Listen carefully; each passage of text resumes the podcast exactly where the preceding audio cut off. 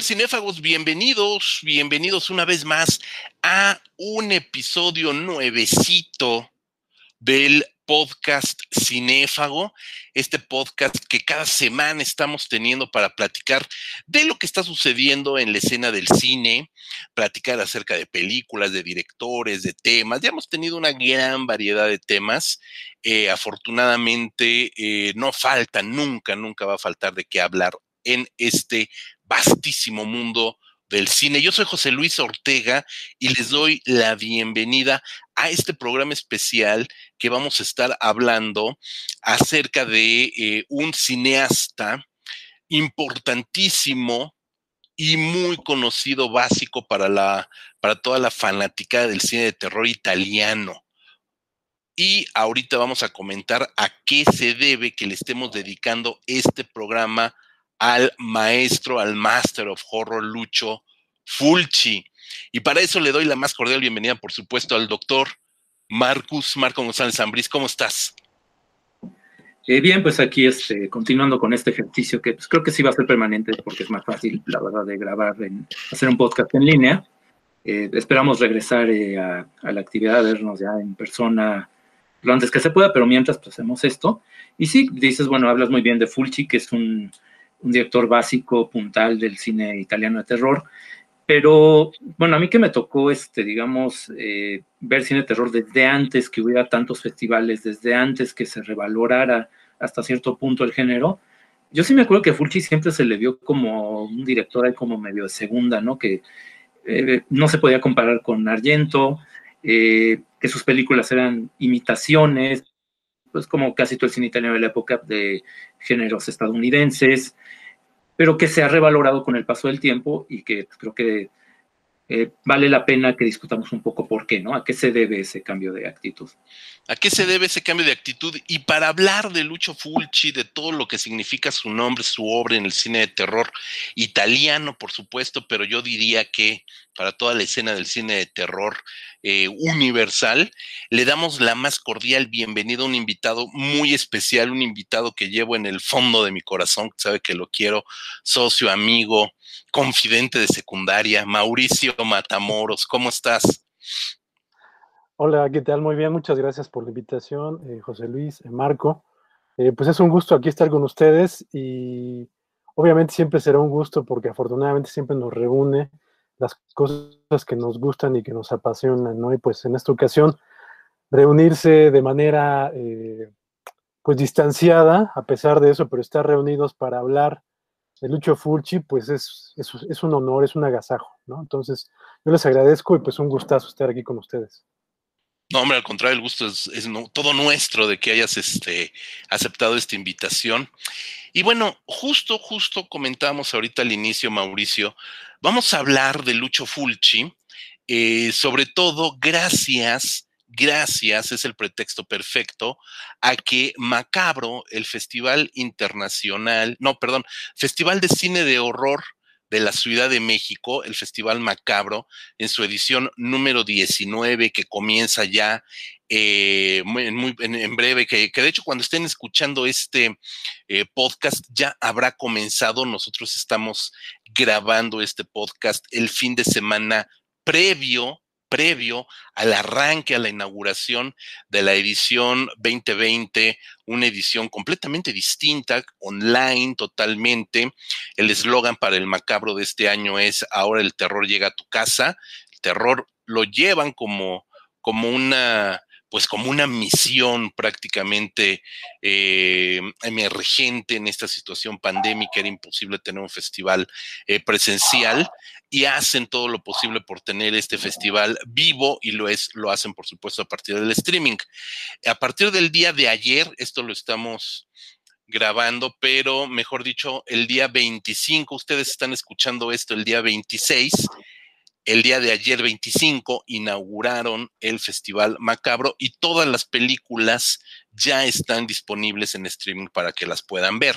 Y una de esas películas es el documental eh, Fulci for Fake, Fulci for Fake, un documental muy nuevo que vamos a tocar rápidamente hacia el final de este programa. Y entonces ver la obra eh, la vida de este cineasta que, como bien dijo Marco, por años ha sido ninguneado, pues nos dio el pretexto perfecto para reunirnos con Mauricio en este programa dedicado a Fulci. Mauricio, yo quisiera partir ahora sí que por el principio. Mucha gente conoce, o no, no creo que mucha gente, poca gente conoce el cine de Lucho Fulci y lo conocen básicamente por algunas películas gore, de terror, gore, terror bastante grueso, pero en realidad él es un hombre que ya desde finales eh, de los años 50, desde la década de los 50, él comienza a ser director de cine y dirige, como muchos otros cineastas, eh, pues mucha comedia, comedia de del teléfono blanco que se le llamaba, mucho melodrama, mucho, mucho cine comercial, prácticamente durante 20 años, prácticamente durante 20 años, hasta que comienza a incorporarse a giallos. ¿Cuál es la importancia del giallo para el futuro cine de terror italiano? Creo que por ahí tendríamos que empezar, Mauricio. El giallo en el cine italiano. Pues tal vez eh, en, el género que nos tiene aquí reunidos, bueno, en el tipo de cine que nos tiene aquí reunidos, eh, tal vez sea la vertiente más importante del cine italiano. Eh, ¿Por qué? Porque es una corriente que mezcla, bueno, no, no mezcla, pero digamos que es una, una apropiación del thriller muy a la italiana, que es una vertiente que, así como el thriller, como el film noir, eh, americano, digamos, también proviene de la Pulp Fiction, pero aquí estamos hablando de la, precisamente de la, de la Pulp Fiction italiana, eh, que era pues estos libros con pastas amarillas, y que de ahí viene el término de giallo. Y es un, es un thriller pues un tanto endémico de Italia y que eh, sus principales creadores, entre los que se tienen obviamente tanto a Argento como a, Fulci y también a Mario Bava, eh, son directores que eh, retomaron, digamos, como que las, eh, los lineamientos de, ese, subgénero del thriller italiano, lo llevan al ejercicio en el cine y se transforma en una visión, repito, muy endémica de Italia, de abordar eh, thrillers eh, con muchas vueltas de tuerca, no solamente con una vuelta de tuerca, sino con muchas vueltas de tuerca. Tal vez es uno de los, eh, de los detalles más interesantes de esta, esta apropiación italiana del thriller. Y dentro de esto también, pues es un cine muy artificioso, ¿no? En el que prácticamente uno de los personajes principales de estas historias, pues es la misma cámara, ¿no? En las películas tanto de Fulci como de Argento, que podríamos decir son los eh, eh, representantes más eh, idóneos, más aventajados de este, de este género, encontramos que en ocasiones no, necesariamente hay como que una línea narrativa que se siga al pie de la letra, ¿no? Hay divergencia, efecto, y de hecho, Lucho Fulci siempre defendió de alguna manera eso, ¿no? Aquí me gustaría eh, como que eh, relacionar un poco con lo que comentaba sobre todo Marco hace un rato, que Fulci no es un director que se le aprecie mucho. Precisamente uno de los, creo que de las razones que ha llevado a mucha gente a hablar mal o, o, a no tener en buena estima a Fulci es precisamente esas libertades que se tomaba con la línea narrativa, por llamarlo de alguna manera, ¿no? Sus películas en muchas ocasiones adolecían de lo que podríamos considerar una línea narrativa, una, un argumento lógico, y esto pues obviamente hacía eh, eh, pues repeler, repelar, eh, hacía que muchos espectadores, tanto como críticos, se molestaran con las películas de Fulci, pero Fulci argumentaba que finalmente en, esta, en muchas de estas ocasiones lo que él quería hacer era hacer cine puro, ¿no? Es otra cosa que cine experimental, ¿no? que cine surrealista. Él estaba muy influenciado aparentemente, él, lo decía, por la obra de Anthony Artaud, este eh, poeta y cineasta eh, francés, y por los surrealistas en general, y eso en muchas ocasiones lo quiso llevar a su cine. no tanto en los thrillers, pero sí digamos sobre todo, o bueno, sí en los thrillers, porque incluso ahorita hablaremos más, ya lo, ya lo preguntaba José Luis, eh, el, Yalo, los primeros Yalos que hace Fulci están, digamos, marcados por esta línea de hacer cine puro, y comentaba Fulci que lo que él quería hacer en, muchos en muchos casos era más que presentar una historia, presentar películas que estuvieran como que reunidas, completas, por fragmentos de imágenes, ¿no?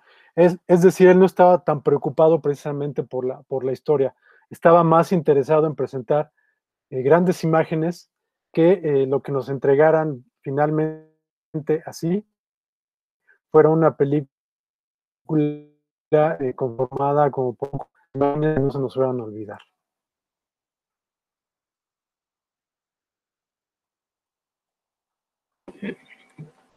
Eh, tu micrófono está apagado, pero bueno, eh, me voy a aprovechar de eso para hacer un comentario, ya que eh, José Luis está tratando de hablar, pero bueno, son también de los peligros que tiene esto de hacer podcast en línea, sin poder controlar todos los factores.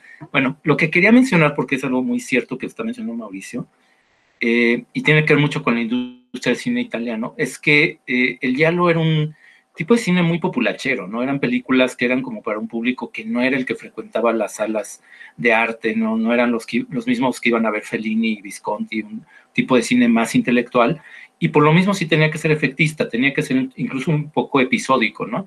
Para llamar, para llamar la atención de ese público, para atraparlo, tenías que poner escenas impactantes este, muy seguido, ¿no? Tenías que poner este, casi a la manera de sketches, asesinatos de una forma muy rebuscada, eh, y el Yalo porque era justamente tenía una cuestión mucho de eh, una narrativa muy suelta, muy, este, no muy rigurosa, se prestaba también para presentar muchos eh, falsos sospechosos, ¿no? que en inglés es red herring, y eso lo ves en cualquier película de Yalo, ¿no? Hay muchos personajes excéntricos, hay muchas personas que pueden ser los culpables en potencia de los crímenes que se están realizando y eso ayuda a que la película sea efectivamente como que muy episódica, que tenga como que eh, cada cinco minutos, cada diez minutos sea algo llamativo y se complementa con violencia, ¿no? Que bueno, eh, ahí hay dos cosas que son muy relevantes para Fulci. Una es esta cuestión que menciona eh, Mauricio, no prestarle tanta atención a lo narrativo, de más por lo visual, que es muy cierto y, creo que lo llega a, su punto máximo ya en el cine de terror, ya que es un poco posterior. Y está también em, eh, la cuestión de... Mm, ay, me fue un poquito el hilo de lo que quería comentar. Sí, bueno, bueno, eh, estaba comentando la cuestión de lo visual, de lo, este... bueno, sigamos. Pues, sigamos, sigamos, no pasa nada. A veces se va, se va la, se va la onda como se va el sonido, no pasa nada, hombre. Sí, es, es muy cierto, ¿no? Creo que el, el, el Giallo también fue como una, una escuela muy importante para Lucho Fulci para ir desarrollando justamente el estilo visual. Comentábamos al inicio, él, eh, pues ya cuando, cuando se incorpora al cine fantástico, ya tenía 20 años dirigiendo películas, es decir, no era ningún novato. Otra cosa para muchos de los que ubican a, Lucho Fulci como director de dos, tres peliculitas gore nada más, pues hay que decirles que Lucho Fulci estudió cine en el Centro de Cine Experimental de Roma, una de las escuelas más importantes de cine de Europa. Eh, fue alumno de Luchino Visconti, fue alumno de Michelangelo Antonioni. O sea, el señor sabía filmar, sabía perfectamente cómo emplazar una cámara, fue guionista, ajá, un guionista bastante pulido. Eh, por supuesto que ahorita vamos a ir hablando poco a poco de la obra de Fulci, pero yo me atrevería a decir, y, perdónenme el exabrupto, yo me atrevería a decir que es como aprender a ver el cine Fulci, es como aprender a ver una obra de Picasso. Para que Picasso terminara haciendo este estilo pictórico, este estilo tan personal, pues muchos podrán decir deforme, muchos podrán decir de cuadros y monos deformes, pues para llegar a esa abstracción visual, tuvo que ser un conocedor del arte, de la historia, de la pintura, desarrollar una técnica, comenzar pintando como todos comienzan pintando y después ir encontrando su voz, su estilo, hasta plasmar esa obra que lo hace ser Picasso. Para mí, eso es Fulci. Porque en 20 años comienza a filmar comedia, drama, cine de acción, spaghetti western, que no es cualquier cosa. Y así llega primero al Yalo. Y poco a poco, con 20 años de estar filmando, pues evidentemente vas encontrando un estilo marco. Me acordé ya, ya, porque tenía que ver con un dato biográfico que justamente no noté, y es que, bueno, antes de estudiar, antes de, llevar estos estudios cinematográficos que está mencionando José Luis, estudió medicina, aunque no por mucho tiempo. Y ese aspecto creo que también eh, sí vale la pena mencionarlo, porque el otro aspecto que yo quería mencionar es el uso de la violencia en sus películas, ¿no? Eh, yo la verdad no he visto estas eh, primeras comedias, digamos, de esos primeros años de carrera profesional, aunque algunas están por ahí en, en YouTube y no sé si están por, en otros servicios de streaming, pero algo que sí es muy notable ya en, sus eh, Yalo es que ya la violencia es bastante explícita, ¿no? Este, hay escenas de violencia eh, que dentro de lo que es el Yalo, que de por sí era bastante eh, agresivo y podía ser bastante fuerte, hay escenas que sí se te quedan grabadas, ¿no? Este, en Non si se un paperino, por ejemplo, en No se tortura un patito, ¿no? Es la traducción este, literal del título esta escena donde asesinan una mujer sospechosa de, asesinatos eh, con cadenas y es una escena que este, dentro del diálogo está como en el top de, violencia, ¿no? Y creo que ese, ese puede ser a lo mejor el punto medular que te va llevando de un director que efectivamente empezó su carrera haciendo otra cosa, que no tenía nada que ver con lo que lo identificamos, pero que finalmente, con el paso de los años, eh, los productores por algo lo identificaron como un director que, tenía como que mucha capacidad para violencia y sobre todo para mostrar la violencia eh, sin desviar la mirada, ¿no? Es como que siempre en sus películas hay momentos de violencia muy fuertes y él no hace lo que otros otros directores, que es cortar, editar esa escena y, y no, este, y evitarte un poco el impacto, ¿no? Este, sino que él te deja la cámara fija, te deja la imagen y deja que la absorbas, ¿no? Entonces, eh, no sé si qué tanto haya tenido eso que ver con esa experiencia de estudiar medicina, este, pero creo que ese es otro hilo conductor, la violencia como un elemento básico en, en Fulci, creo que sí vale la pena mencionar. Sí, pues yo creo, me atrevo a decir que de ahí aprendió justamente a conocer el cuerpo humano, ¿no? Y presentarlo por dentro y por fuera. Mauricio, eh, después de que, de que Fulci tiene ahí una etapa de hielo, tiene varios, pero dos de los más importantes hielos de la época, una, una mujer con la, una lagartija con la piel de mujer, una luchartola con la pele de donna y siete notas en negro, siete notas en negro, que son de los hielos más conocidos y más famosos de la época, son escritos y dirigidos por, por Lucho Fulci. Pero después de eso, después de eso viene su incorporación maciza que creo que es como la palabra exacta, al cine de terror y lo hace con una película que, como se las gastaban en Italia, tendría que ser una secuela apócrifa de un gran éxito americano. Así como hay un tiburón italiano que fue una secuela apócrifa del tiburón de Spielberg, surge Zombie 2, que tendría que haber sido o que se pretendía que fuera la secuela apócrifa de Night of the Living Dead, ¿no? Eh, una secuela muy tardía, por supuesto, ¿no? Eh, pues por eso es apócrifa y por eso es italiana. Y en esta película Zombie 2 es la entrada por la puerta grande de Lucho Fulci al cine de terror, a este, como dicen los españoles, al panteón de las figuras míticas del terror italiano, una película brutalmente gory con unas secuencias verdaderamente hilarantes, Mauricio. Sí, eh, es que creo que no, no, no hay manera de hablar de, de, Lucho Fulci, de Sobra y de películas en específico, como es el caso de, Zombie, sin entrar en discusiones, sin entrar en polémicas, ¿no? Esta que digamos es su, su primera gran película en términos eh, masivos, en términos de popularidad, es una película que, hacen por, que hace por encargo, ¿no? Y es una película que eh, cuando él llega ya a, la, a realizarla, a producirla, pues ya está avanzada. Hay cosas que obviamente no le gustan y que las cambia.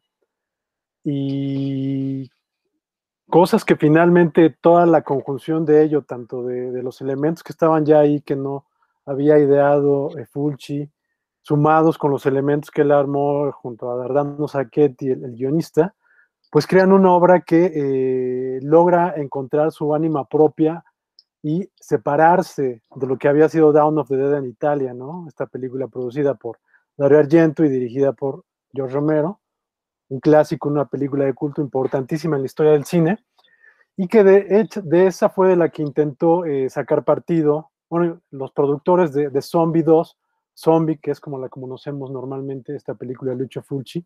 Los productores intentaron sacar partido de esta película de Argento y Romero, pero encuentra su propia ánima y se convierte efectivamente en una de las películas pues, más recordadas del cine de horror italiano. Como bien dices, tiene secuencias hilarantes, pero de una originalidad este, pues, inigualable, ¿no? Eh, yo creo que mucha gente que no conozca la película existe la posibilidad de que la conozca a través de una secuencia marina, que de hecho tiene que ver mucho con, México, ¿no?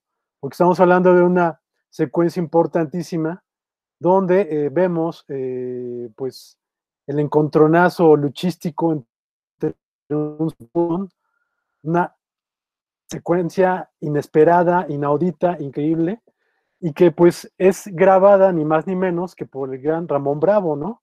Ese gran eh, filmador y, biólogo marino que este, pues, eh, aprendió con me parece que aprendió con el mismo Jacques Cousteau, ¿no? Entonces, bueno, ahí tenemos una de las secuencias pues, más importantes, digan lo que digan, en la historia del cine, y pues es orgullosamente filmada por un mexicano, ¿no? Pero bueno, eso nada más lo pongo ahí como un dato, porque ya nada más como eh, parte de este último, de última parte de este comentario, quiero decir que finalmente el Lucho Fulci es un director que es muy polémico, ¿no? Porque ahorita estamos discutiendo eh, de que eh, tiene una carrera que comenzó en los años 50, terminó a principios de los 90 y en ella realizó 50 películas, bueno, dirigió 50 películas y según lo, que él mismo dice, escribió alrededor de 120 películas. Esto nos arroja una especie de, de filmografía parecida a la de los Cardona, es decir, una filmografía mucho, muy dispareja, muy, muy dispareja, a pesar de que estamos hablando de un director que eh, tenemos entendido estudió con los grandes del cine italiano, pues también eh, si nos ponemos a ver entrevistas con el propio Fulci, con los guionistas, con los camarógrafos, con los músicos, con los actores que trabajaron con Fulci, hay una cantidad de historias que contradicen todo lo que Fulci pudo haber dicho de él y todo lo que todos los que trabajaron con Fulci pudieron decir con él. Es decir, nos encontramos aquí con un autor que constantemente estuvo rehaciendo su propia historia como, como el propio Joker, ¿no? Es difícil eh, tener una, un perfil de lo que era el propio Fulci y de lo, de lo, que era su obra a partir del autor, pero sin duda, eh, digo yo en lo personal, por ejemplo, no me atrevo a decir que sea el gran autor del cine de horror italiano, pero sí tiene varias células de películas importantísimas para el cine italiano en general, para el cine de horror italiano, y sí tiene sin duda una trilogía que a pesar de que no la considera trilogía, sí es trilogía fundamental en la historia del cine de terror, que es la que ya en la que estamos pensando, creo, los tres que estamos ahorita en este eh, podcast y que son eh, Yo siempre me, aprendí mejor los títulos en inglés. The eh, o en español, La casa cerca del cementerio y eh, La ciudad de sus vivientes, ¿no? No, Eso lo dejo ahí como punto para discusión. Aja, la baraja. Sí, creo que aquí coincidimos.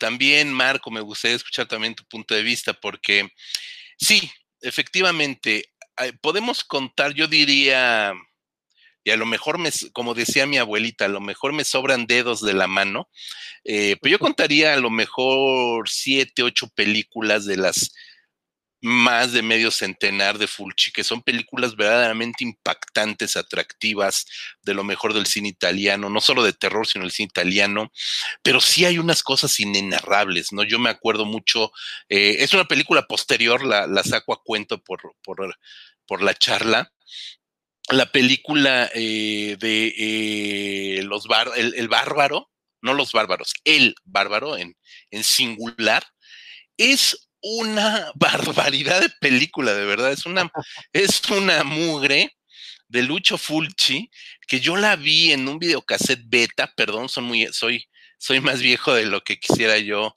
aceptar. Eh, que es una coproducción con México, que es una de estas películas, como decíamos, que surge Zombie como un remedo de, de, Night of the Living Dead, pues así surge El Bárbaro, que es un remedo de Conan el Bárbaro, y es protagonizada por Jorge Rivero, ni más ni menos, por este actor mexicano, fortachón, pues era como nuestro Schwarzenegger, eh, no tan mamado, pero digamos que sí, sí le daba un entre, y es una película verdaderamente insulsa, insufrible, con unas escenas brutales, brutales. Recuerdo a una donde a una doncella le están torturando y la parten por la mitad, literal, la parten a la mitad en canal y pues salen volando las tripas, intestinos de cerdo, de vaca, no sé qué, de qué madres, porque se veía verdaderamente grotesco pero eso es lo único que recuerdas de la película, porque además eh, Jorge Rivero pues, no hablaba italiano, supongo que tampoco hablaba inglés, entonces prácticamente era mudo el personaje, ¿no? Entonces era una cosa muy, muy rara. Y sí, era una película del esnable. Marco, tu, opinión, porque sí, no hay mucho que debatir, creo. Eh, bueno, yo creo que el caso de Zombie, antes de entrar así en la, en la trilogía, aunque no sea oficial, eh, Zombie creo que ilustra muy bien las debilidades y las virtudes de Fulci, ¿no? Como director era capaz de, crear una atmósfera eh, malsana, de terror, muy opresiva, eh, que funciona muy bien en ciertas películas. En Zombie, por ejemplo, tiene toda esta secuencia con los zombies literalmente saliendo de la tumba y como putrefactos del, eh, del suelo ahí en esta isla tropical. pero por otro lado tiene unas secuencias, pues sí, como de comedia, de personajes, este, pues como de eh, periodistas que quieren ser como simpáticos, pero más bien te caen mal desde que los ves, este, eh, personajes de científico loco que son como clichés de los años 30, que por alguna razón Fulci los, recicla, eh, seguramente muchas cosas que pues, venían en el proyecto original que ya no pudo corregir. y sí, bueno, hay, hay, una tendencia al exceso también, ¿no? Bueno, la escena que todos recordamos de Zombie es este, la famosa escena de la astilla, ¿no? Un, eh, como pasa mucho en las películas de zombies, hay una persona atrapada dentro de una casa, los zombies están rodeando el domicilio. Uno de ellos eh, rompe una ventana y aferra a la mujer por el cabello y, es una escena, eh, pues sí, este, excesiva porque ves casi en cámara lenta cómo la jalas a la ventana hasta clavarle una astilla como de 10 centímetros en, un ojo, ¿no? Y la actriz aparte tiene ojos claros, ¿no? Como para que sea más, más grotesco y lo hace sin cortes, lo hace sin, este, sin concesiones y sí, tiene las dos, este, las dos facetas, ¿no? Lo veías, sabes, en la misma película. Eh, en, eh, eh, justamente Zombies, justamente antes de sus tres mejores películas, de que todos coincidimos que son la, trilogía, este, La Aldila, Paura en la chita de, de Mortivivente, etcétera, ¿no? Este, donde se reúne lo mejor que hizo Fulci, y ya después te vas al final de los años 80, te vas a los 90, y entre la falta de recursos, este, las prisas, empiezas a ver otra vez pues, lo, este, lo descuidado que podía llegar a ser o lo, o lo difícil que era eh, concretar su visión cuando no tenía medios para hacerlo, ¿no? Pero bueno, creo que podemos ahora entrar ahora sí a recomendar las, pues, que creo que son las tres mejores películas del director. Sí, yo nada más este diría, y bueno, pues aquí no hay spoilers de por medio, el que no las vio ni modo. Eh, justo la escena que refiere, la secuencia que refiere Mauricio, eh, filmada, extraordinariamente filmada por Ramón Bravo, este cinefotógrafo y documentalista mexicano, marino, marítimo, marino, marítimo, ¿cómo se dirá? Este, quizás si no han visto la película completa, sí se encuentren en YouTube o en Facebook este, este cachito de la película donde vemos a un zombie peleándose con un tiburón.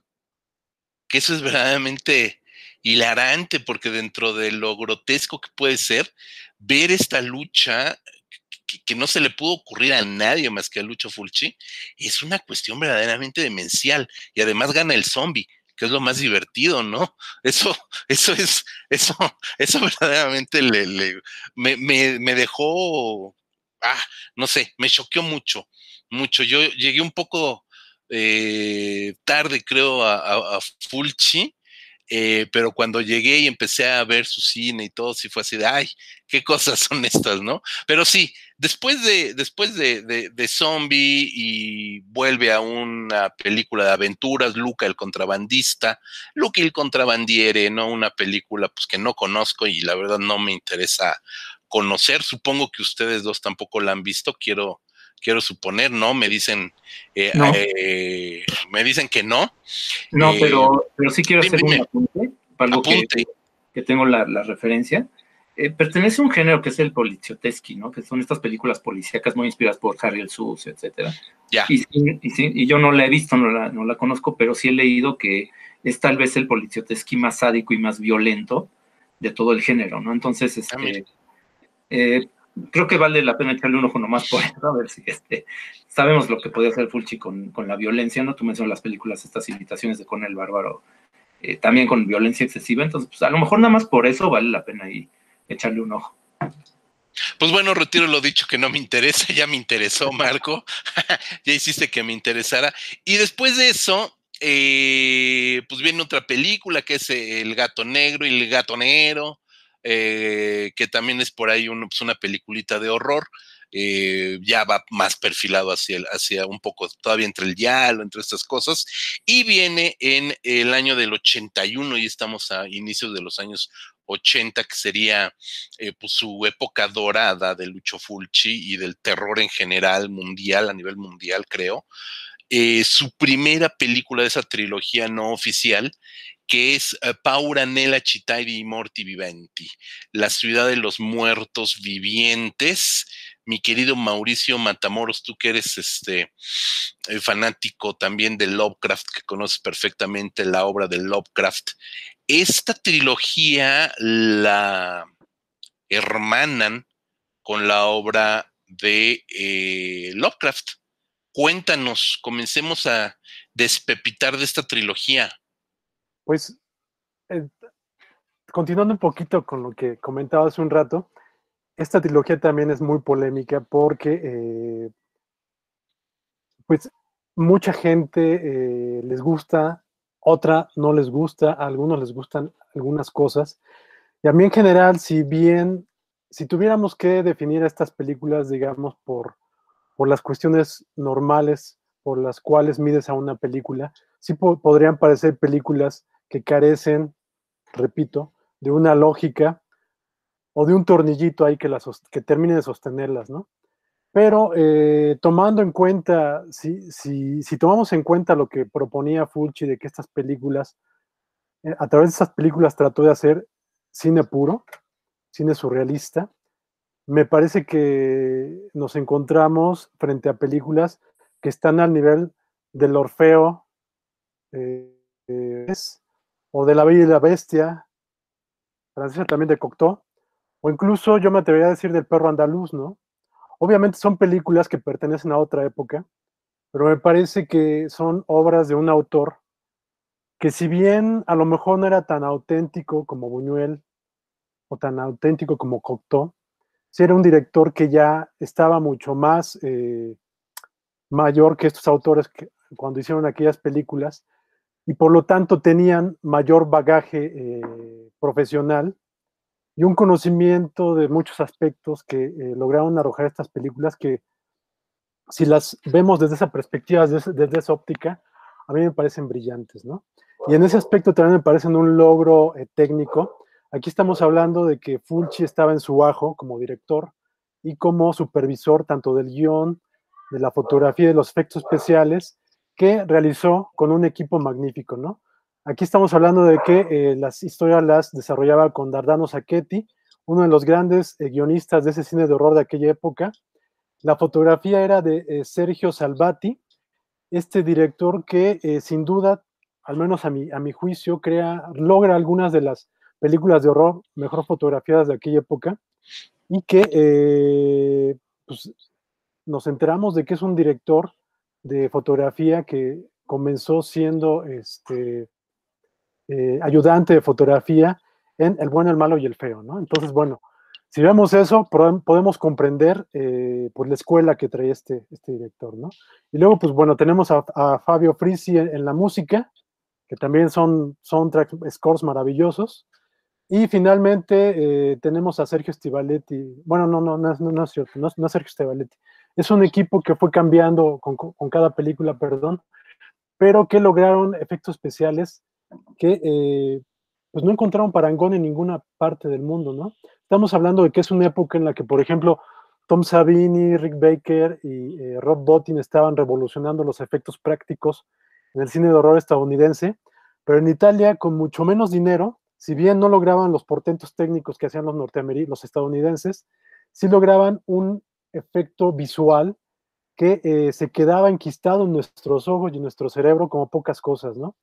Las películas de Lucho Fulci de aquella época son realmente eh, impactantes son, eh, son, son imágenes que se quedan guardadas en el cerebro como gusanos cerebrales que van carcomiendo nuestro cerebro y entonces se transforman realmente en pesadillas que para quienes gustamos de este tipo de cine son prácticamente sueños realizados, ¿no? Me preguntabas de, bueno, digo todo esto porque finalmente todo esto tiene que ver con que, por ejemplo, eh, Fulci siempre dijo que fueron sus películas Lovecraftianas, pero el, mismo Dardano Sacchetti, quien coescribió con Fulci estas películas, dice que eh, Fulci acaba de eh, leer a Lovecraft antes de comenzar a filmar estas películas. Entonces, digamos que era prácticamente las historias que tenía en ese momento Fulci y que lo tenían muy entusiasmado y por eso decidió hacer estas películas. Entonces, todo esto tiene que ver un poquito con todo ese mito que hay de Fulci. Eh, si nos guiamos por lo que decía Sacchetti, que era un buen amigo de Fulci, pues entendemos que Fulci finalmente era como que una, un animal, una bestia del momento, ¿no? Comenzaba a hacer sus películas con todo lo que tenía al momento y pues en algunos casos le salían muy bien y en otros no tanto. Esta trilogía le quedó muy bien y tal vez tendríamos que agradecerle a Lovecraft porque aparentemente en ese momento lo estaba leyendo Fulci y le había provocado unas ideas extraordinarias. Wow, no, es, es, es una historia muy interesante porque estamos viendo que estas películas las filmó Fulci ya estando con 54, 55 años encima. Ajá, y que en ese momento se acercara a la literatura, por la razón que fuera, a la literatura de Lovecraft, eh, y que lo entusiasmara de esa manera. Yo a mis 38 años de edad, este, ya no me, ya no me emociono tan fácil, ya no me entusiasmo tan fácil con, con muchas cosas. Eh, a los 55, 56 años, pues ya eres un animal de hábitos, ¿no? Ya, ya no eres este, tan fácil de sorprender y que te deje sorprender por un, por, por un autor como del tamaño de Lovecraft y te motive hacer estas películas o de alguna, a lo mejor no, no es que las haya hecho a partir de las lecturas, pero que las lecturas se filtraran a estas películas cuando ya estás prácticamente en, el sexto piso, eh, me, me, sorprende, me llama mucho la atención. Marco, obviamente estamos hablando de películas superlativas en el terror italiano. Sí, sí, y que, y que para mucha gente siguen siendo difíciles de apreciar, porque sí, efectivamente no, no se conforman con lo que uno espera, o lo que mucha gente espera de un cine más narrativo, ¿no? Este, en el cine narrativo, el cine eh, típico de Hollywood, o, o, que sigue el modelo de Hollywood, el personaje principal es el que va llevando el hilo de toda la trama y tiene metas muy claras y tal. Y en esta película, por ejemplo, al principio sale un sargento que está investigando ahí un caso de, eh, no me acuerdo si es un asesinato, una cuestión de drogas, y aparece, pero en los primeros minutos y de repente desaparece la película, ¿no? Hay cosas que para alguien acostumbrado a lo que es el cine de Hollywood, donde esto, pues, el personaje principal tiene que salir toda la película y tiene que cumplir sus metas, pues es algo que te saca totalmente, ¿no? De, de, no de la narración, porque no hay narración, sino que más bien todo es, como, dice, como bien dice Mauricio, todo es como una pesadilla, no hay una lógica interna. Eh, eh, sí, bueno, eh, volviendo a esta cuestión de, la violencia, la, película es más famosa por esta escena de una chava regurgitando sus, pues todo lo que tiene dentro, literalmente.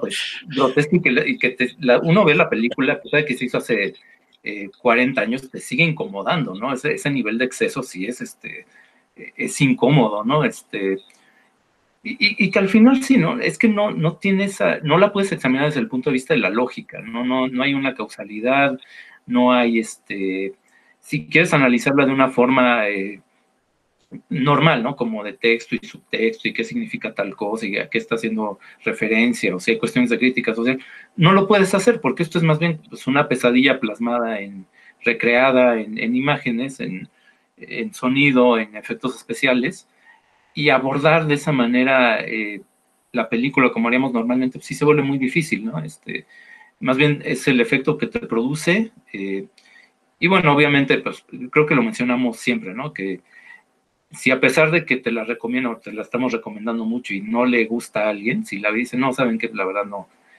no me convenció, no, no entiendo qué le ven, pues también es muy respetable, ¿no? Cada quien reacciona distinto a cada experiencia fílmica, ¿no? Este, y, y es muy, y se respeta mucho que alguien no, este, no vea lo que nosotros vemos. Sí, completamente, y más tratándose de Fulci. Si de por sí hacer el ejercicio de apreciación cinematográfica es totalmente subjetivo. Digo, hay una serie de reglas de escritura cinematográfica, una serie de, de reglas para la lectura de ángulos, de movimientos de cámara, etcétera, etcétera.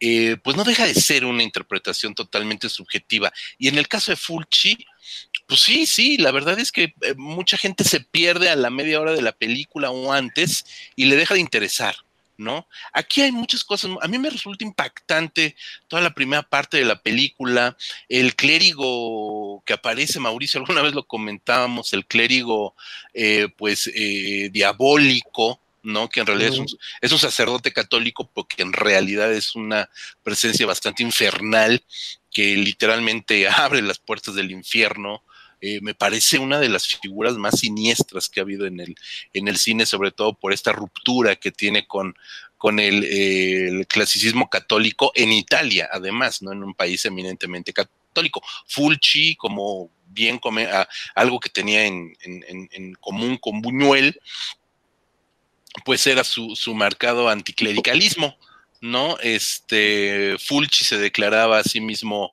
este, eh, ¿cómo se llama? ¿Cómo se les dice? Este, eh, ah, pues, anticlerical, pues, este. Jacobino, ¿no? Sí, sí, sí, sí, no, aún, vamos, estaba en contra. Pues, apóstata, ¿no? Entonces, cosas, cosas de esas, ¿no? Entonces, pues es, es muy evidente cómo, cómo lo plasma. Y las tres películas están seguiditas, aquí si no hay ninguna otra película en medio. Creo que también agarra esta, esta pendiente de bajadita y se va como Gordon Tobogán porque hace tres películas verdaderamente estupendas con muy, muy pocos tiempos de diferencia, meses de diferencia, Mauricio. La que sigue es eh, La Aldila, El Más Allá, o la segunda parte de esta trilogía no oficial que tiene que ver, por supuesto, con Lovecraft y con el mejor, con el mejor de verdad terror italiano brutalmente gore de la época. Sí, y sí, como, como lo dices, es, parte de esta trilogía no oficial.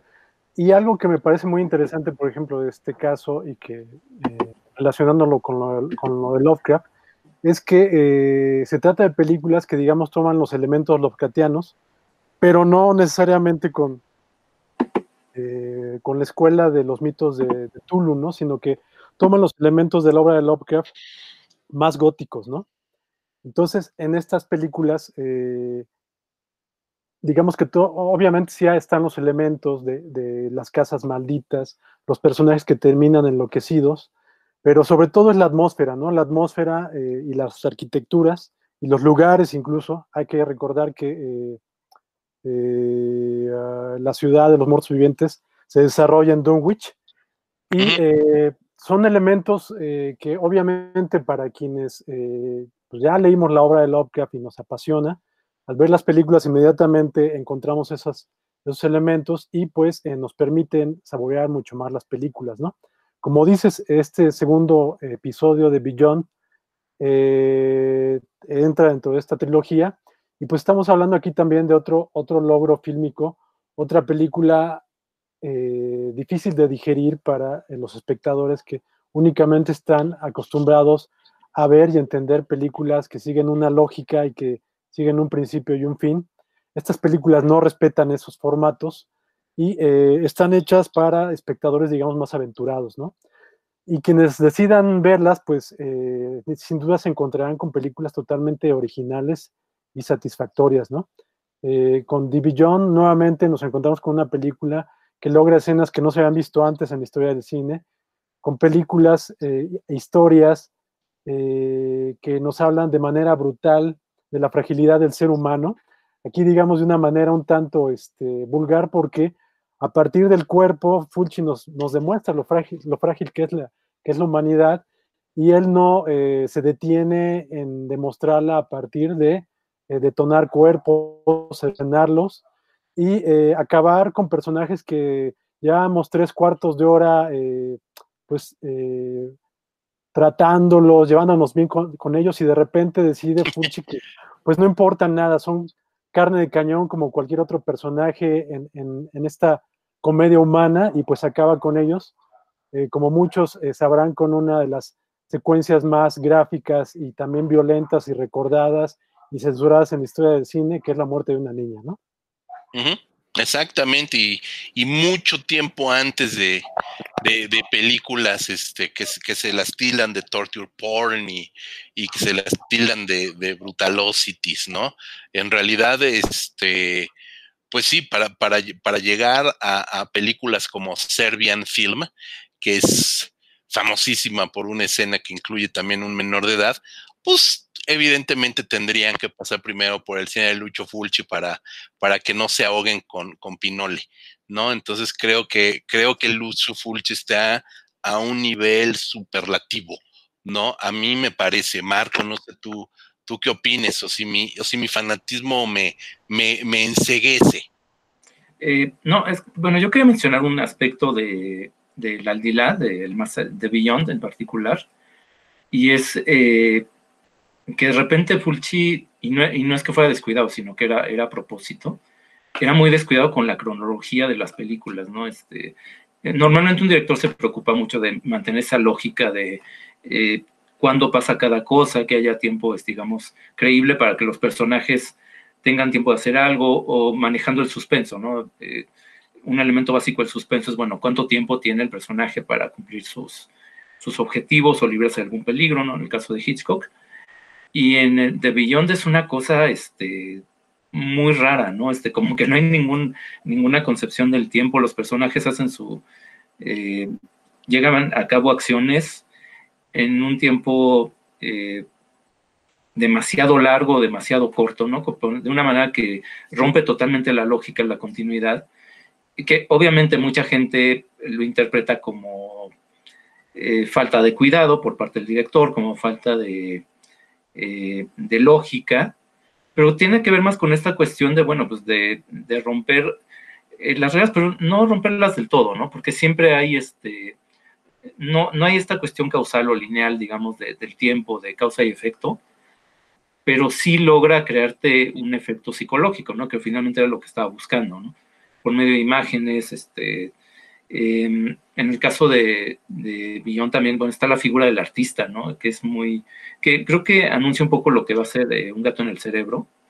Esta cuestión del artista este, recreando imágenes perturbadoras y que al final de la película, digamos que tiene otra lectura, ¿no? Tiene esa cuestión, este, eh, metanarrativa, donde tú crees que estás viendo algo y te lo voltea al último, ¿no? También eh, creo que son elementos que te dan a entender que, las, que eh, realmente sí, sabía lo que estaba haciendo, ¿no? Que sí calculaba el efecto que quería lograr.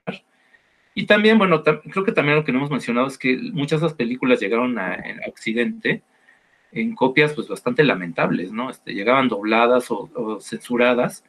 Y eso también es algo que, digo, los que son más, más jóvenes pueden ahora ver las películas y apreciarlas tal como debieron haberse visto en un principio cosa que también, este, digo, no sé si fue a de Beyond o la anterior, pero que le cortaron siete minutos, ¿no? Para, y eso, para un director que era tan consciente del ritmo narrativo, no de la lógica, pero sí el ritmo narrativo, como era Fulci, que sí sabía este, en qué momento soltarte el golpe y cómo irte como, llevando por la, por la narración, pues sí le cortabas totalmente, le, le destrozabas totalmente lo que él había tratado de hacer, ¿no?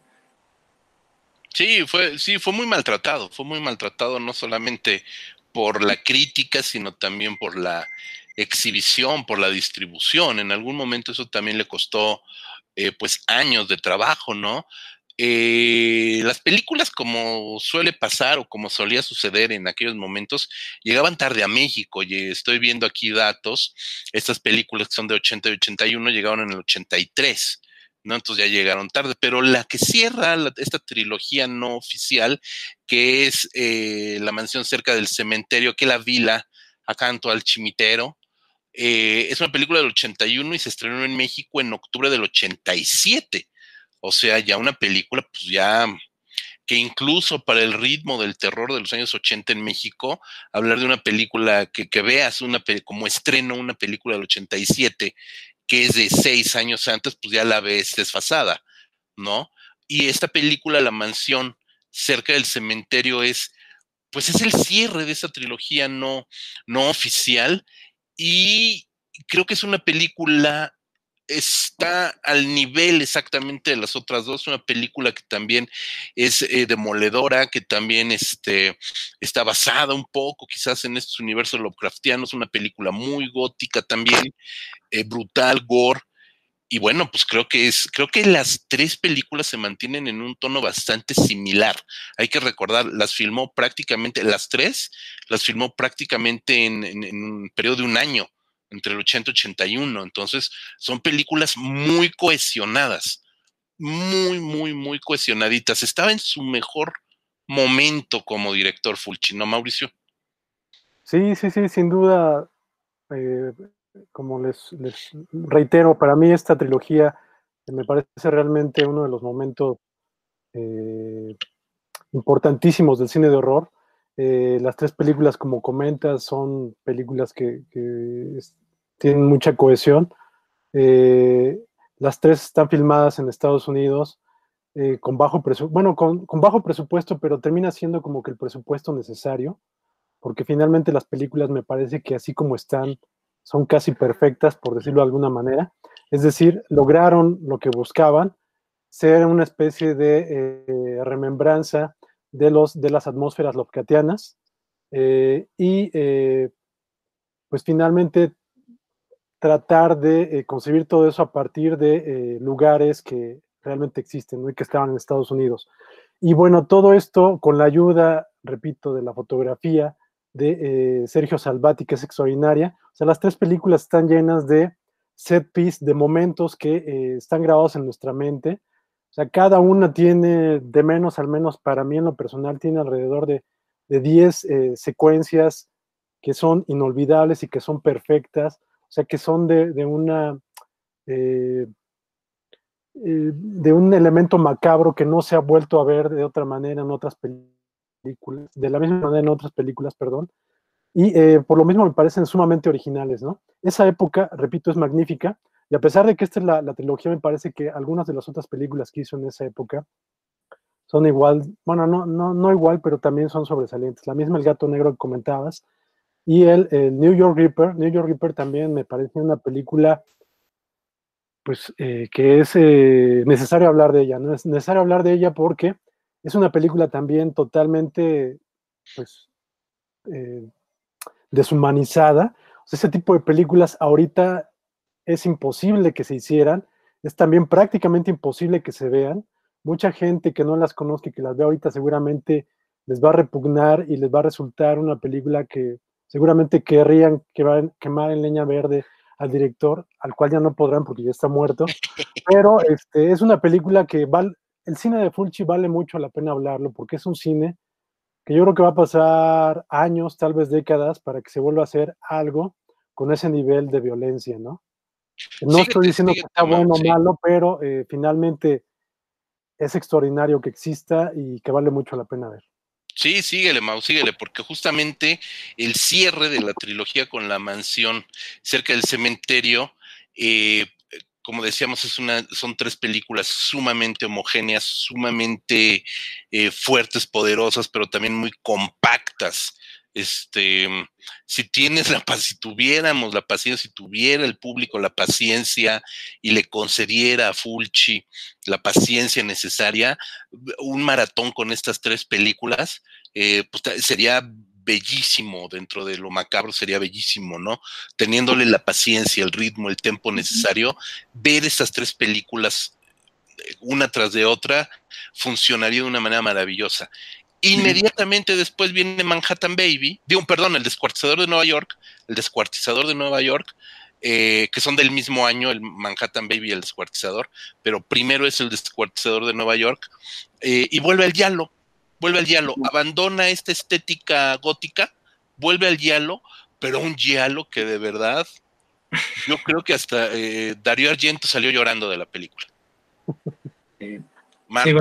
Sí, sí, e, es que quiero comentar esto que sí, efectivamente, es como ya lo eh, también con mezclado con slasher, ¿no? Tiene como elementos de, de ambos eh, géneros. Eh, sí, lo que más llama la atención del de, descuartizador de Nueva York sí es efectivamente la violencia, ¿no? Sí llega a ser unos niveles enfermizos de, de crueldad. Ahí sí, no, no estás viendo el, el slasher, las escenas gore tipo Viernes 13, que muchas veces invitan como a la celebración, al, desmadre, a la risa incluso, ¿no? Ah, es, a ver hasta dónde llegamos, ¿no? Esto es una cuestión que es este igual de gráfica, pero con una dosis de crueldad, así como de desprecio a, los, a las víctimas, que sí te hace sentir mal, ¿no? Bueno, por lo menos si, si estás bien de la cabeza, ¿no? O sea, habrá a lo mejor quien pueda disfrutar eso, ¿no? Pero digo, creo que cualquier persona normal ve esas escenas y dije, no, es que esto sí está como en el límite, digamos, de, eh, de lo que puedes representar en una pantalla, ¿no? Porque el personaje este, y se entiende también que, bueno, pues está hablando de un asesino serial misógino, y pues se trata de plasmarlo, ¿no? Se trata de, pues, verlo no desde su punto de vista, sino pues no, no, este, no ceder, ¿no? No, este, no eh, tener la timidez de decir, bueno, voy a llegarlo hasta cierto punto nada más. Esto sí, sí tiene escenas muy violentas. Y, bueno, y no quisiera mencionar este, demasiados detalles del final porque pues, es una película poco conocida, ¿no? Pues creo que sí podemos este, dejar un poquito en, suspenso. Pero eh, tiene ahí una dosis también como de...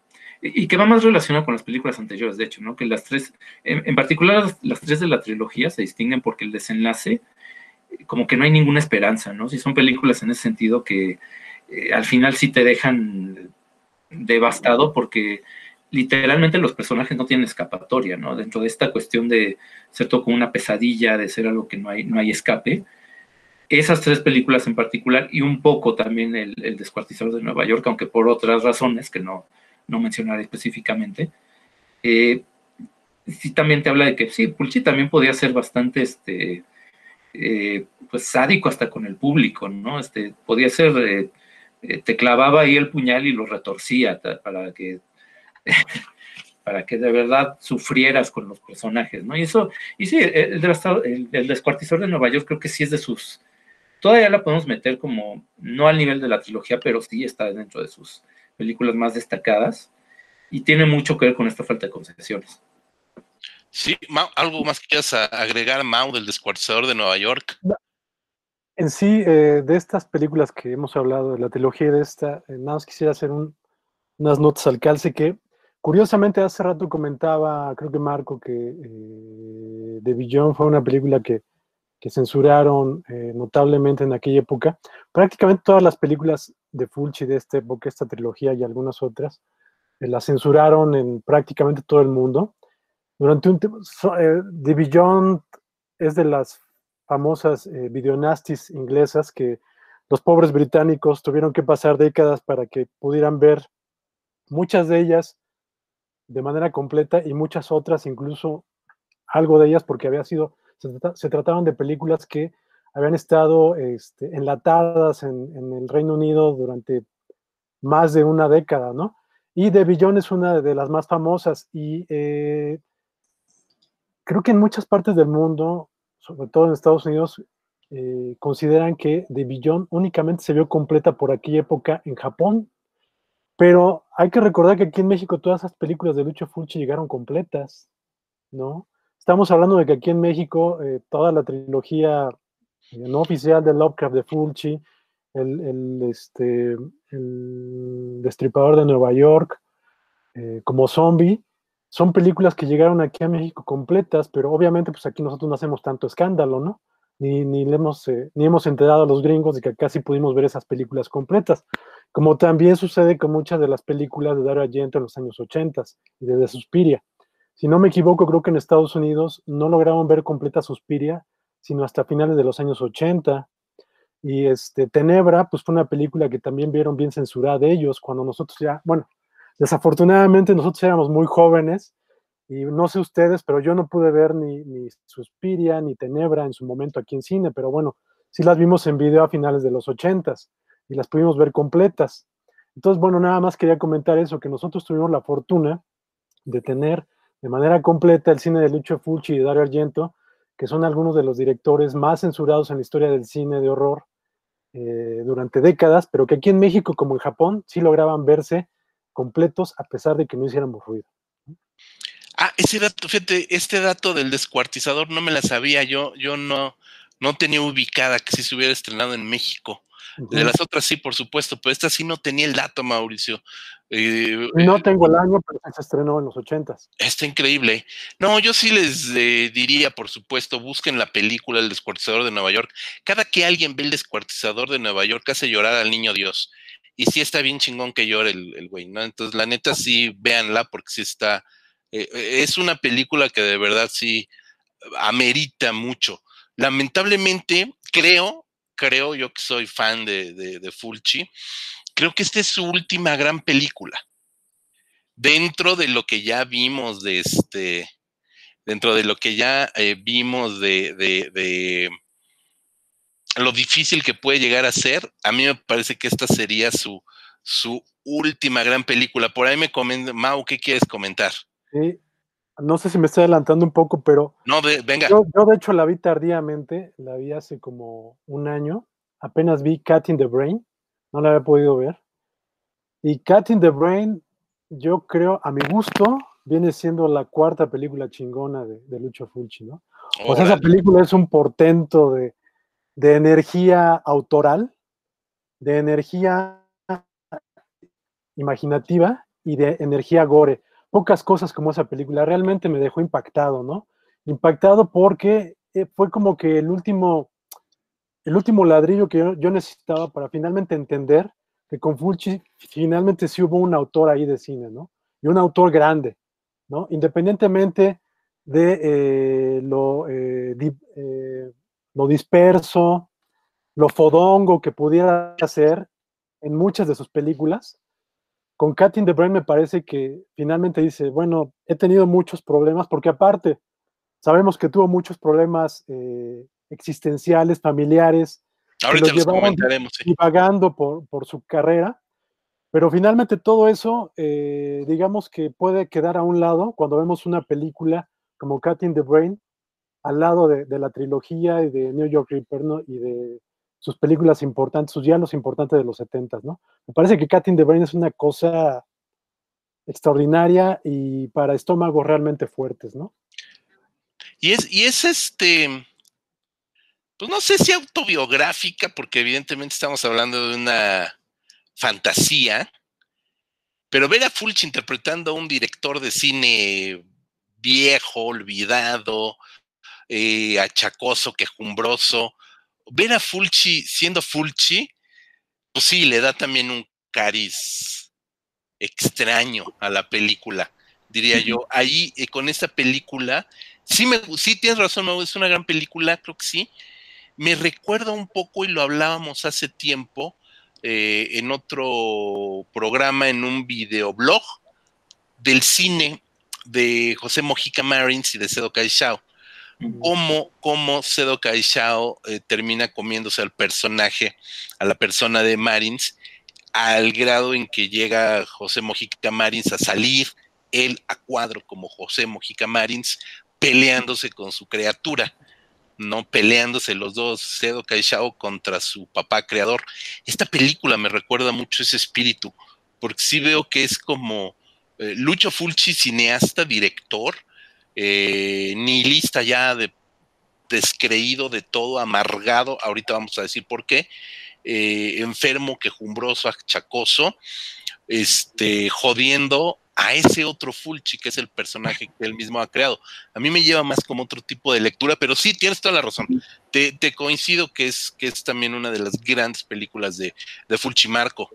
Eh, sí, eh, quiero mencionar, eh, digo, sí, creo que sí nos, coincido con Mauricio en que nos podemos brincar un poco las, las anteriores, porque sí, este, no, hay, gran cosa. Sí. Amor de Rock no le puedes comentar gran cosa, La miel del diablo tampoco, pero sí, es que brinca mucho justamente Un gato en el cerebro, porque retoma la energía que había mostrado 10 eh, años antes Fulci, además que antes de que Wes Craven hiciera New Nightmare, aparece él haciendo un personaje de, cine de un director de cine de terror atormentado por visiones y por imágenes, y además es una cuestión que es hasta experimental, ¿no? Si lo quieres ver, este, y que es bastante error en cine de terror, que es que la película está construida con bastantes fragmentos de sus películas anteriores, entonces como una especie de grandes éxitos de Fulci, donde él se interpreta a sí mismo, pero en clave crítica.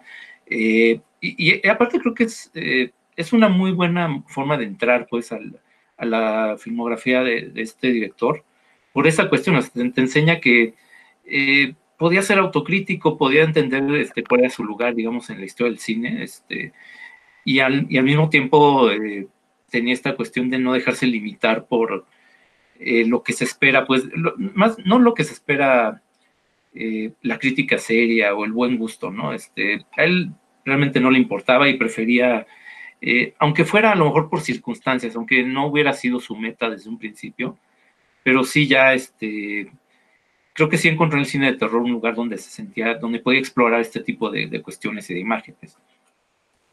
Sí, sí, completamente. A mí me gusta La miel del diablo. Es un thriller erótico bien simpático. Me, me, me gusta. Por ahí la tengo en, en VHS, fue de las últimas todavía que encontrabas este, por ahí en los tiraderos de la zona centro de la, Ciudad de México, todavía te las, te las encontrabas. Eh, en esos años, justo después de La miel del diablo, que es del 86, Fulci eh, comienza a tener serios problemas de salud ya estamos con un Fulci sexagenario, ¿no? Con diabetes, ya con serios problemas de salud. Eso lo lleva a estar yendo y viniendo. Filma por ahí en el 88 Zombie 3. Tiene que dejar la producción por problemas de salud. La termina Bruno Matei. Una película espantosa, de verdad, muy mala.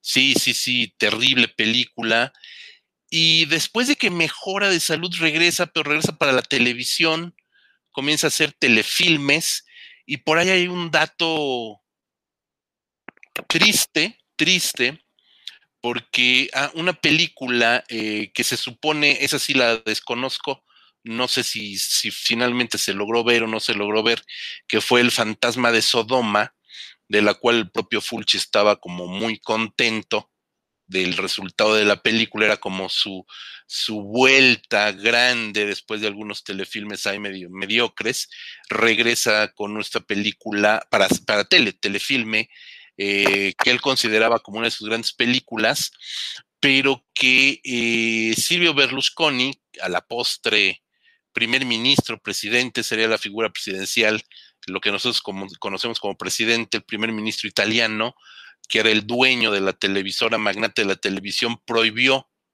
que la película se transmitiera por su carga de violencia.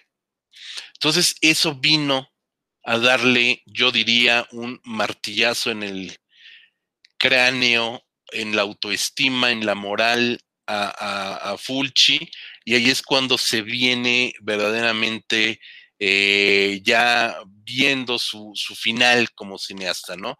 Eh, sigue haciendo unas películas, par de películas mediocres, este, de tele, regresa al cine con un gato en el cerebro, justamente que es como esta parte ya que busca salir ya ah, nuevamente con, con mejores bríos, pero la verdad es que termina siendo una persona muy amargada, muy triste, muy solitaria. Tengo un dato, ustedes lo conocen seguramente, que en Sitges, en el Festival de Sitges del 95, ya en el 95, ya estamos hablando de un Fulchis de setenta y tantos años, 72, 73 años más o menos, eh, le hacen un homenaje, él pues, con sus problemas de salud, con sus problemas económicos, con toda la serie de, de vicisitudes que ya había sucedido, se presenta en Sitges a este homenaje y este homenaje no va a nadie. O sea que realmente eh, pareciera ser que fue una muy mala experiencia para Fulci. Se presentaron este, Mauricio Marco y José Luis y, eh, eh, Ibéricos, los únicos tres güeyes que les gusta el cine de Fulci, y parale de contar. Entonces, cuando él esperaba tener esta, pues, este canto de cisne, por el contrario, termina siendo como ese tiro de gracia que lo lleva a una situación aún más crítica, aún más difícil, aún más este, precaria. Y Darío Argento, quien era su amigo, quien era su amigo, le ofrece ayuda, le, le da dinero como adelanto para una película, ofrece producirle una película, le, ayuda eh, médicamente, o sea, le da un, le, paga el médico, pues, en pocas palabras, le ayuda a solventar los gastos de, salud, eh, gastos comunes, y le ofrece producir una película. Eso le inyecta nueva vida a Lucho Fulci, comienza a trabajar en la preproducción de la película y dos semanas antes de iniciar el rodaje se muere Lucho Fulci. Entonces, esa parte, la película si se filmaría La Machada di Cera, la terminó dirigiendo Sergio Stivaletti. Em, esa parte a mí me, conmueve y la verdad me duele mucho, ¿no? Porque al final pareciera ser que el, eh, que este homenaje del 95, si estuviera vivo y se lo hubieran hecho en esta década, hubiera sido de verdad de verdad, de verdad, de verdad hubiera sido el pletórico adiós de un gran maestro del cine de terror. Que, como diría Borges, le tocaron malos tiempos, como a todos los hombres le tocaron malos tiempos en qué vivir. Marco. Eh, sí, eh, bueno, relacionado con lo que estás comentando, digo, hay, hay datos, eh, me estaba encontrando ahorita un, repasando de sus últimas películas, que lo hemos dicho, realmente hay, muy poco que comentar, pero en la último penúltima, que es Voices from Beyond, en los créditos aparece un, este, un, eh, en los créditos de la película al final, se menciona así específicamente, esta película está dedicada a mis escasos verdaderos amigos, en particular a Clive Barker y Claudio Caraba, ¿no? Que pues, creo que eso te habla bastante de dónde estaba ya mentalmente, ¿no? de lo, pues sí, de lo solitario que ya estaba, del que no se sentía apreciado, y pues sí, efectivamente, seguramente esa mala experiencia en Sitges, pues este, eh, que no le tocó pues este, este auge que se vio ahorita con festivales de terror, donde parece que ya se trata de homenajear al, al jalacables de una película de serie B que la verdad ni vale la pena. Cual que esté vivo, Marco. Sí, eso con, que vaya. Esté vivo.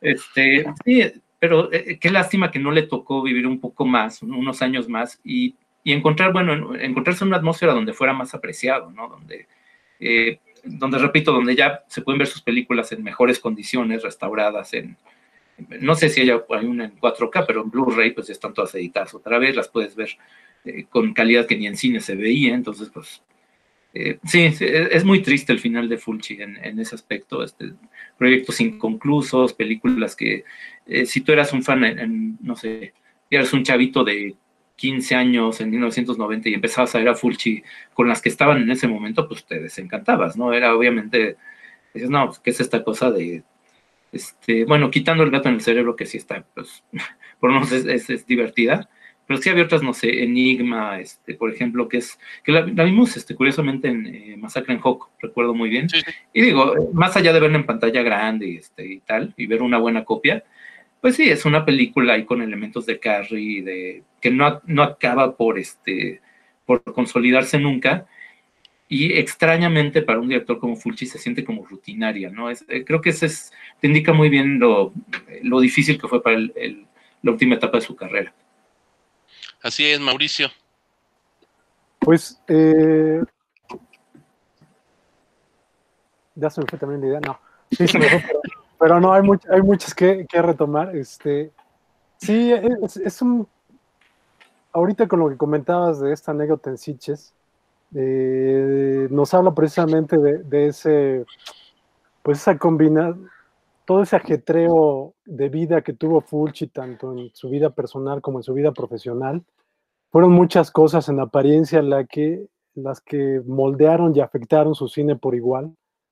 Y finalmente, eh, creo que es complicado realmente valorar a un como Lucho Fulci cuando estamos hablando de un director, repito, de 50 que dirigió 50 películas, que escribió más de 120 películas viéndolo de esa manera, pues sí hablamos prácticamente de un mercachifle, ¿no? De, una persona que se dedicó a hacer cine, pues hacía el por mayor sin ningún cuidado, ¿no? O sin mucho cuidado.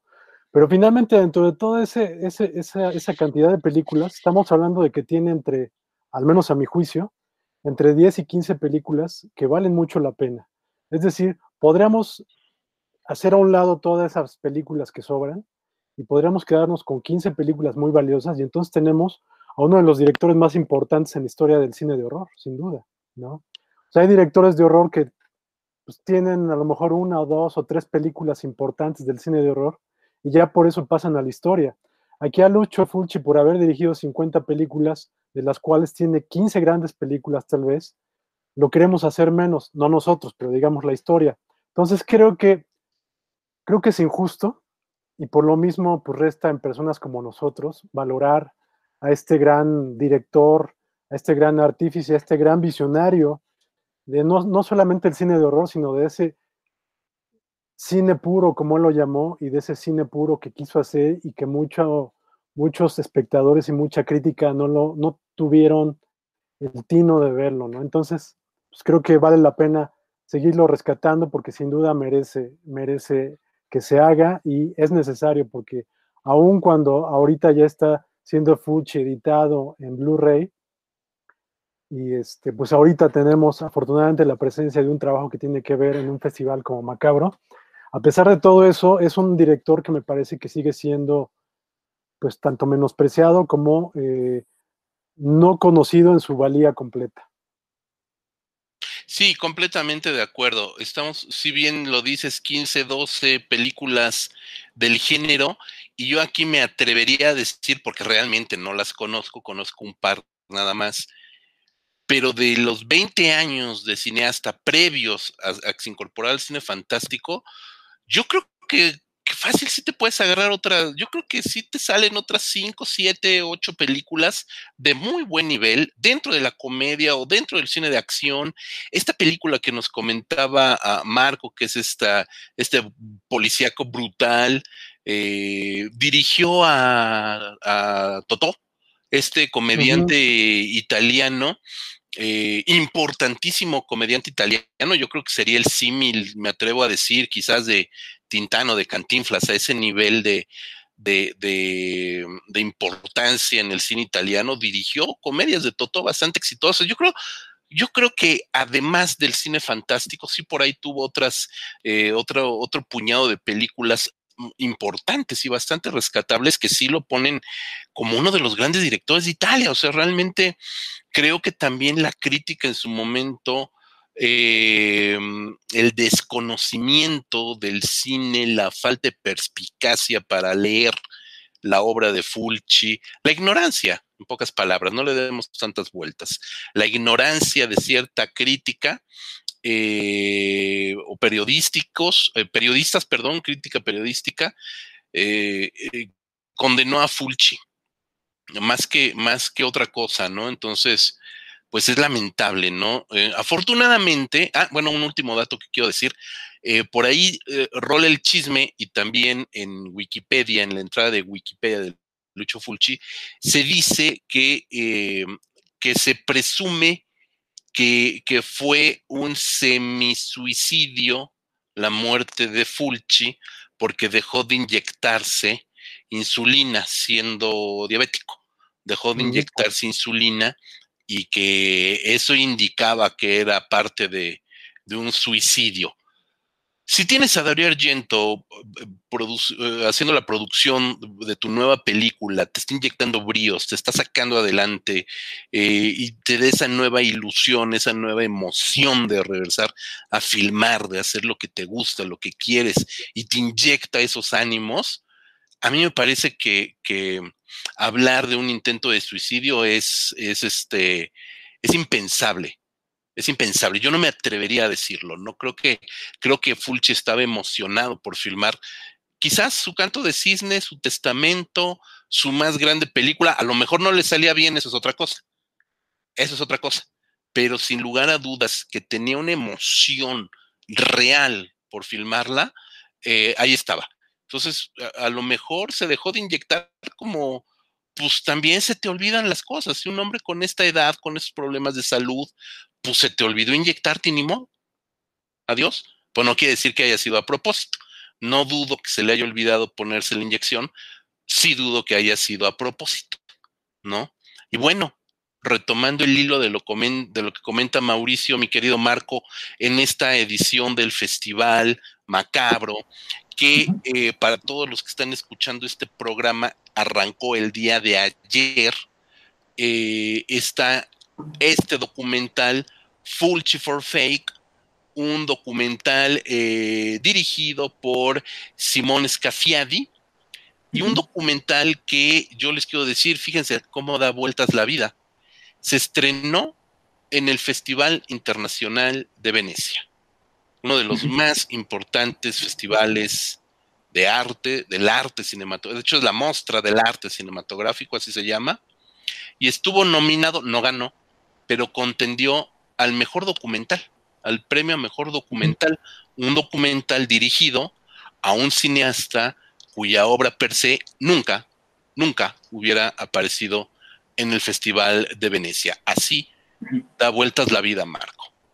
Eh, sí, eh, nada más mencionar a propósito de Fulci for Fake, este documental, eh, que no hemos visto porque, bueno, eh, como acabas de mencionar, no, es, no estamos este, eh, estamos grabando esto antes de que empiece Macabro y que esté disponible la película, pero eh, del título hace referencia a este famoso documental de Orson Welles, F for Fake, eh, y es una especie, por lo que tengo entendido y por lo que he leído y escuchado, una especie como de docuficción donde un actor en que va a encarnar a, a Fulci para una película se pone a investigar, digamos, sobre la, la vida de este director y va, es, descubriendo mucho de lo que hemos eh, mencionado, ¿no? Esta cuestión de las dificultades que fueron también económicas, por cierto, eh, que tuvo a lo largo de toda su vida, y eso te va llevando, según sé, a un como recuento de su obra. entonces, es un documental que se sale un poco, digamos, de lo, de lo convencional. habrá que ver qué tan logrado está, aunque bueno, pues el hecho de que haya sido seleccionado para Venecia, pues algo debe de tener. Entonces, pues esperamos que, lo que hemos mencionado en esto, nos llevamos más de una hora hablando de Fulci, pues que les haya interesado para ver el documental y la obra en general, ¿no? De este director. Exacto, Mauricio. Vamos pues, concluyendo. Sí, eh, la verdad resulta muy entusias, entusias, entus, entusiasmador. bueno, estoy muy entusiasmado porque va a estar este documental aquí en Macabro. Ok. Eh, porque, eh, pues, repito, eh, nosotros que vamos, pues ya, ya tenemos, alrededor, bueno, alrededor de 30 años viendo cine, sobre todo cine de horror, eh, que nos enteramos de muchas de estas historias a través de revistas especializadas, como Fangoria, Cine Fantastic, etcétera, etcétera. pues esta información llegaba a cuentagotas, ¿no? Y Fulci, repito, me parece que es de esos directores que hay mucha información alrededor de ellos, pero es difícil como que tener una idea clara de lo que él era e implica, ¿no? Y este documental me parece que al menos si no aclara esa imagen, sí echará más información. Y parece ser que es un documental interesante, porque como ya lo comentaron, mezcla el documental y el, eh, la biopic, ¿no? Entonces, me parece incluso que se ha de acercar un poco a lo que eh, fue el propio Alucardos, eh, producido por, el Festival Macabro, ¿no? Que también es un documental que, pues obviamente busca documentar la obra de, Juan López Moctezuma, pero también dramatiza algunos pasajes finales de su vida, ¿no? Entonces, en ese aspecto me parece que por ahí va esta película. Me resulta muy interesante, ¿no? Porque pues quisiéramos que hubiera más documentos eh, de viva voz con, eh, de Fulci, ¿no? Y aparentemente este documental rescata mucho, mucho pietaje de entrevistas con el propio Fulci como con muchos de sus colaboradores. Entonces, para quienes eh, la obra de Fulci nos resulta importante, pues creo que esto va a ser un agasajo. Pues sí, muchísimas gracias, Mau. Marco, algo que quieras agregar. Nada más, pues nada más eh, recordarles que a partir de ayer 25 y hasta el 30, el Festival Macabro está en línea. Eh, tienen que entrar a Filming Latino, esta plataforma eh, de cine online streaming, eh, necesitan registrarse. Nada más registrarse, no tienen que pagar un solo peso, tienen que hacer su registro y pueden acceder completamente gratis a todas las películas, eh, cortometrajes, largometrajes, el documental Fulci for Fake en esta edición especial online streaming del Festival Macabro, una edición pandémica, dadas las circunstancias que estamos viviendo. Eh, y por supuesto, invitarlos, mi querido Marco, a que nos escuchen, nos vean, nos lean, ¿en dónde? En nuestro sitio oficial, eh, revistacinefagia.com, desde 2003. Tenemos casi los mismos años que, de hecho, es casi los mismos años que Macabro, creo que nos llevan apenas un año de, de vida. Entonces, pues digo, es un festival al que obviamente hemos seguido desde sus inicios. Me acuerdo ahí en la Biblioteca México con documentales como Hell House, ¿verdad? Pero era algo eh, de verdad que sí da gusto ver cómo ha crecido el festival, ¿no? a lo largo de dos décadas se ha consolidado mucho, ha crecido mucho. Entonces, bueno, eh, y bueno, y se revisan, eh, como acabo de decir, revistacinefagia.com, encontrarán reseñas desde esa época, entonces, junto con un montón de textos nuevos, entonces ahí tienen para entretenerse. Así es, Mauricio, tú también eres bastante inquieto, tienes muchos, bueno, no muchos, algunos otros proyectos, uno quisiera tener muchos, pero a veces no da la vida. Cuéntanos qué más estás haciendo, dónde más te podemos seguir. Pues eh, tenemos ahí la, revista Belcebú, que pues bueno, inició como un proyecto eh, en papel físico. Eh, obviamente tanto el tiempo como los presupuestos nos han comido, pues ya no ha salido alguna publicación reciente, pero continuamos con una presencia ahí en Facebook. Búscanos como revista Belcebú, eh, que pues la llevamos Sergio Santiago Madariaga y su servidor. Y pues bueno, eso es, digamos, lo, principal ahorita en cuanto a, estos menesteres eh, macabrónicos, ¿no? Oye, lo que siempre nos preguntan cuando nos ven juntos por ahí, ¿va a haber masacre? no. Yo creo que no. Muchísimas gracias, Mauricio Matamoras. Ha sido un gusto enorme, de verdad, que nos acompañaras aquí en, Cinefagia. Siempre es un, gusto platicar contigo. Platicamos tan delicioso. Mi querido Marco González Zambriz, eh, recuérdanos nuestro sitio, nuestras redes. Ah, el sitio es revistacinefagia.com. En Facebook nos encuentran como Cinefagia México. Igual en Twitter estamos como Red Cinefagia. En Instagram creo que es también Cinefagia México, si no recuerdo mal. Y bueno, el podcast lo pueden escuchar pues, en, iTunes, en Spotify, en Himalaya. Y no sé si se me está eh, olvidando alguna por ahí. Está perfecto, mi querido Marco. Pues muchas gracias, muchas gracias a todos ustedes. Un saludo a Rodrigo Vidal Tamayo, que nos estará escuchando muy seguramente eh, desde la comodidad de su sillón.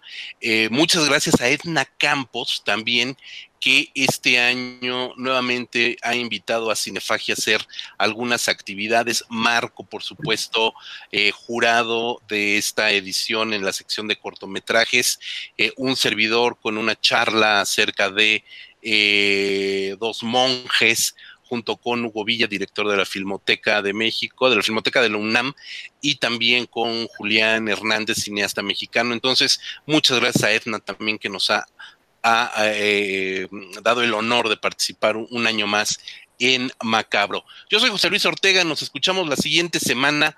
Hasta la próxima.